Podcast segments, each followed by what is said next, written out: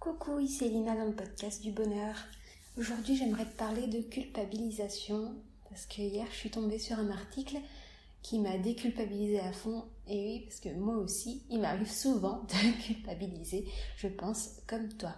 Alors, j'ai remarqué qu'on aimait bien, dans notre société, faire culpabiliser les gens pour tout et n'importe quoi. Donc, mon exemple d'hier, euh, hier, j'ai ma gentille co-admin du groupe J'apprends à m'aimer qui m'a euh, fait découvrir un site sur l'allaitement. Alors, je me suis bien marrée parce que quand elle m'a donné le nom du site, je me suis dit, mais ça veut dire quoi ça? C'est la Lèche League. Mais en fait, non. le temps de comprendre, ça se dit la Leche League, comme leche, comme espagnol, l'espagnol pour le mot lait. Mais bon, je me suis marrée parce que tu lis la Lèche League. Euh, pour ceux qui ne connaissent pas l'espagnol, euh, je trouve que c'est un peu bizarre de reprendre ce vrai nom, ce nom-là. Ça a sûrement été créé par les Espagnols, je ne sais pas, je suis pas allée chercher l'histoire derrière. Mais en tout cas, je suis allée voir ce fameux site de la Lèche League, de la Leche League. Et euh, le truc qui a attiré mon attention directe, c'était est-ce qu'il faut se préparer à l'allaitement?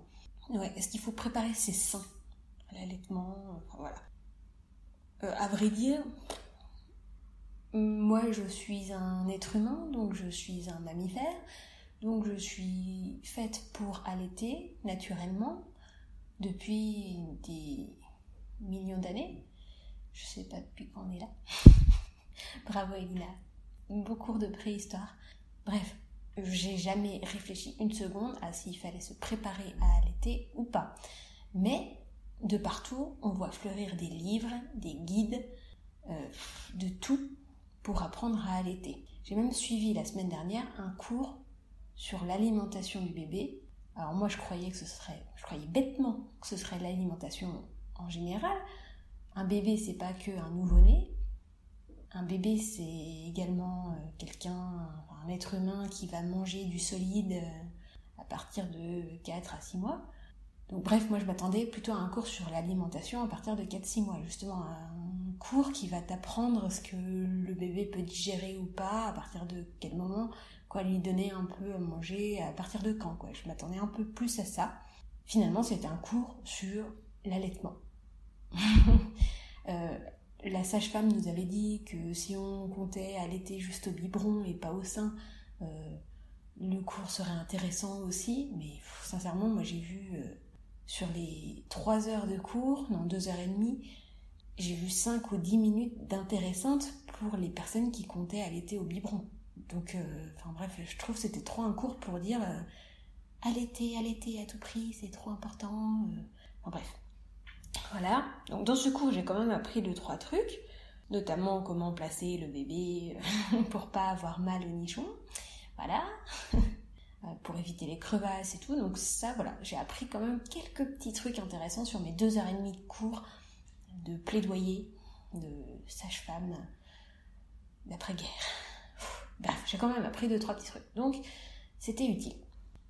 Au-delà de ça, au-delà de placer correctement le bébé, qui peut être une façon pas si naturelle que ça euh, quand on n'a jamais vu personne allaiter, en fait. Ouais, c'est plutôt ça c'est naturel d'allaiter, mais quand on n'a jamais vu personne le faire, ça devient peut-être moins naturel parce qu'en tant qu'être humain, on aime bien euh, réfléchir à trop de choses, alors que bah, tous les autres mammifères, ils allaitent, ils se posent pas la question hein, de comment euh, se place le bébé. Le bébé il se place, puis voilà, hein, ils réfléchiront plus tard. Bref, je suis tombée sur ce site et la question était faut-il se préparer à l'allaitement? Et euh, je me suis, je me pose la question justement depuis un moment. Je culpabilise un peu, je me dis moi, je ne me prépare pas vraiment. J'ai vraiment beaucoup de mal à me préparer à cette naissance. Moi, je vis ma vie au jour le jour. Donc, quand tu vis au jour le jour, bah, tu te prépares pas trop, trop à, euh, à des choses comme ça techniques. Je suis désolée, il y a des gens qui parlent à côté. Je sais pas trop si tu les entendras ou pas.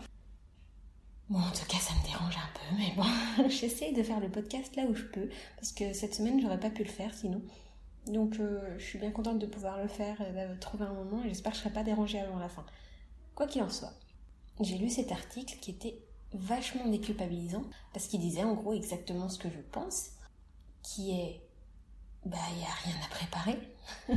dans la nature, on prépare pas. Euh, enfin, genre, euh, il y a des personnes qui préconisent de mettre des trucs sur les boutins, de mettre des crèmes, des trucs spéciaux, ou il y a des personnes qui préconisent de mettre un soutien-gorge ou de ne pas mettre de soutien-gorge. Alors j'ai vu les deux versions. Hein. J'ai vu la version ne pas mettre de soutien-gorge apprend au sein, au téton à se durcir parce qu'ils sont tout le temps en contact avec un tissu, ça frotte. Ça fait pas comme un soutien-gorge où ils sont bien maintenus et où ça frotte pas du tout. Et j'ai eu bah, ma sage-femme d'après-guerre qui m'a dit il faut absolument mettre des soutiens-gorge, mais parce que vos seins ils vont tomber et tout. Enfin bref, voilà. Dans cet article, il est expliqué que bah non, tes seins ils vont pas tomber parce que as, tu portes pas de soutien-gorge. À vrai dire que t'en portes ou pas, ça va pas changer grand-chose. Enfin, même il a été prouvé que ne pas emporter, c'est mieux que d'emporter, hein. Mais bon, ça c'est autre chose. Je vais pas culpabiliser les filles qui ont besoin d'un soutien-gorge. Chacun son truc en fait. On fait comme on veut. Quoi qu'il en soit, quoi que tu fasses, ça va rien changer. Si tu prépares tes seins, ça va rien changer. Euh, en fait, le seul truc que tu peux vraiment préparer, c'était euh, de savoir que, bah, enfin, pas vraiment préparer, mais le seul truc qui est à savoir, c'est que si tu as des crevasses dans tes seins, c'est que le bébé est mal positionné et qu'il suce d'une mauvaise façon. Voilà. C'est le seul truc en fait. Donc tu peux pas te préparer à positionner ton bébé, tu peux te préparer un peu comme moi, là je me suis préparée pendant ce cours, elle nous a montré les différentes façons de poser le bébé. Euh, à vrai dire, du coup, bah j'essaierai mes propres positions à moi si je vois que ça va pas. Du coup, naturellement, je vais le bouger dans tous les sens. Peut-être que vu que j'avais tendance à euh, un peu trop réfléchir à la chose, j'aurais pas osé le bouger d'un poil, je l'aurais mis exactement comme euh, on nous l'a toujours montré sur les pubs ou, compagnie. J'aurais pas osé le mettre autrement, genre sous le bras, comme il nous a montré. Mais en fait, c'est naturel de le placer sous le bras. J'ai déjà vu des femmes allaiter des jumeaux, bah les deux ils sont placés sous le bras, tu peux pas les mettre comme euh, quand un bébé est tout seul. Donc en fait, la seule préparation qui, disait dans cet article à avoir, au-delà de savoir euh, ce truc sur les crevasses, c'est une préparation mentale. Et cette préparation mentale, c'est pas se booster, se dire ouais, tout va bien se passer et tout machin. Non. C'est plutôt se dire bah advienne que pourra. Quoi qu'il arrive, bah c'est pas grave. C'est pas la fin du monde. Si j'y arrive, c'est bien. Si j'y arrive pas, c'est bien. Maintenant, en plus, on a des façons de remplacer le lait maternel, donc euh, Autant en profiter pour déculpabiliser à fond. Moi, je sais que si ça se passe mal, je vais pas me forcer pendant 50 000 ans. Hein.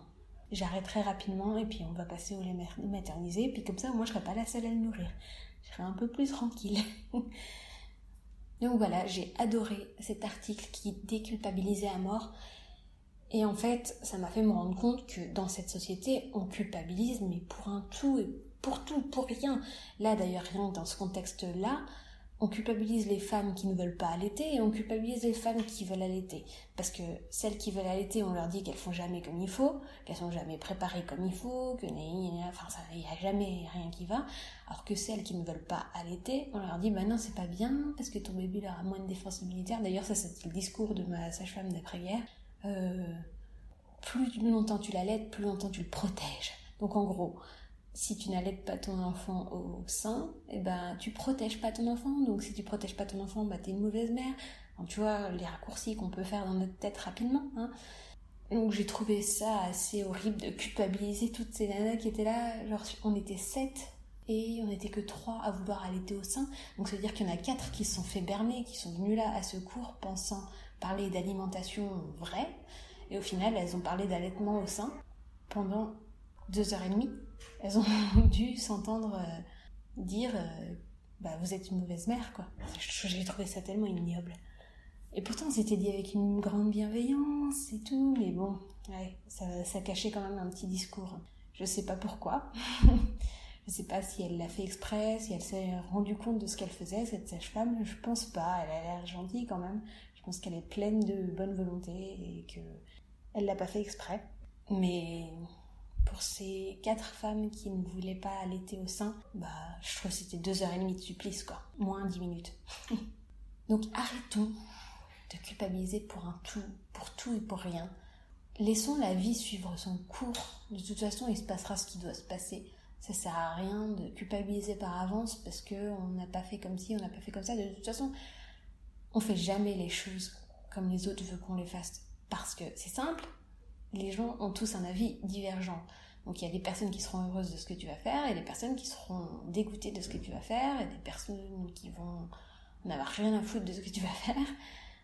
Mais en tout cas, il n'y aura jamais 100% des gens qui vont être heureux de ce que tu fais. C'est impossible. Totalement impossible parce que les mentalités sont complètement différentes de partout. Mais par contre, il y a un truc qui reste partout, qui reste dans la société, qui reste vraiment partout, quoi, quel que soit quelle que soit ta culture, tes valeurs, etc., il y a quand même un truc que tu kiffes, c'est faire culpabiliser les autres. Hein. Ah en leur montrant qu'ils sont pas exactement comme il faut.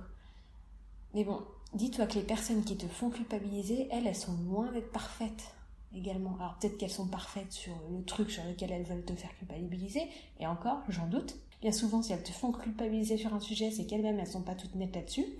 Et ensuite, ensuite, elles sont vraiment pas irréprochables sur une tonne d'autres sujets. Donc, enfin, tu, il n'existe aucune personne qui est parfaite.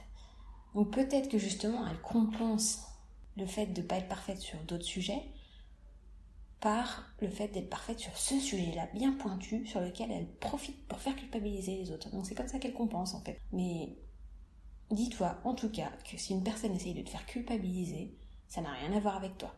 Ensuite, si toi, tu culpabilises, c'est autre chose.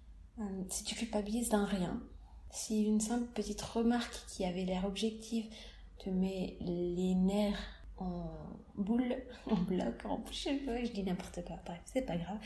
Si ça te fait du mal, si ça te fait culpabiliser à mort, alors c'est qu'il y a un truc là qu'il faut que tu soignes en toi. Et ce truc, bah, c'est ton estime de toi. Hein. faut vraiment que tu penses à soigner ton estime de toi avant tout. Parce que personne ne pourra le faire à ta place, ça, malheureusement. Et malheureusement, personne ne sera là pour te choyer et te soigner euh, tout gentiment, euh, alors que toi, tu le fais pas. Bref, voilà, je te dis à très bientôt pour un futur podcast. Je m'arrête là pour aujourd'hui. J'espère que le son allait et qu'il n'y avait pas trop un milliard de bruit en arrière-plan. Quoi qu'il en soit, je suis sûre que le message est passé. Et je te dis à très bientôt. Je te fais des gros bisous. À très vite dans le podcast du bonheur.